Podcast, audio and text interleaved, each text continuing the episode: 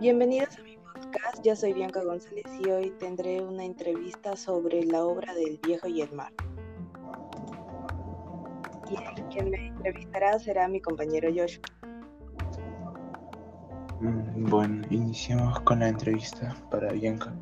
Iniciamos con la primera pregunta siendo, coméntame, ¿qué te pareció la obra del viejo y el mar? Me pareció una obra que nos enseña cómo se puede afrontar nuestros pro- problemas y sol- solos y cómo a veces no sale como queremos. Una buena respuesta. Ok, pasando a la segunda pregunta, ¿cuál es el mensaje de la obra y qué opinas sobre este? Mm, que hay que ser perseverantes ante las dificultades y nunca rendirse, ese sería el mensaje. Y más que nada, lo que opino sobre el mensaje que es una, más que nada autorreflexivo y nos impulsa a seguir logrando nuestras metas. Ok. La tercera pregunta sería, ¿cuál es el personaje que más te agradó y el por qué? Pienso que sería su protagonista Santiago porque demostró valentía. Ok. A la cuarta pregunta sería, ¿qué opinas tú sobre la perseverancia de Santiago?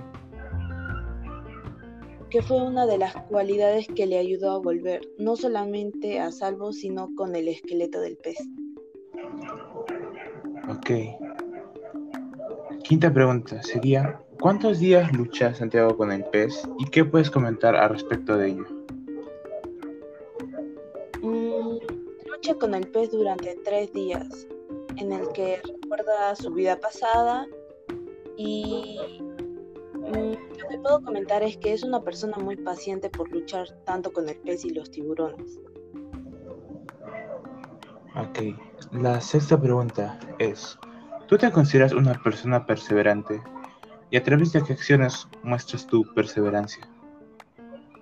Solo algunas veces, más que nada cuando hago algo que me interesa o es de mi interés. No, entendido. La séptima pregunta. ¿Consideras que el viejo fue imprudente al pasar horas luchando con el pez debido a su avanzada edad? Mm, Pienso que aunque su edad pudo ser un problema, lo utilizó como una experiencia. Ok. Octava pregunta. ¿Qué actitudes del viejo tomarías como ejemplo para tu vida? su perseverancia y paciencia. Entendido. Novena pregunta. ¿Qué valores se puede extraer de la obra? La valentía y la lucha contra la adversidad. Ok. La décima pregunta. ¿Qué entiendes tú por la frase el hombre puede ser destruido pero no derrotado? Que aunque el hombre sea golpeado y maltratado, siempre seguirá intentando. La onceava pregunta es, del 1 al 10, ¿con cuánto calificarías a la obra y por qué? Le pondría 10 porque te da muchos mensajes de autorreflexión y motivación.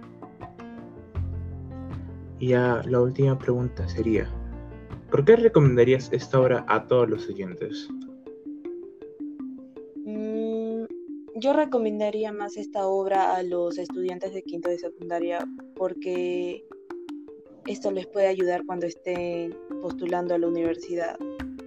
Porque demuestra cómo, aunque sea un viejo, logra sus metas y cumple todos sus sueños.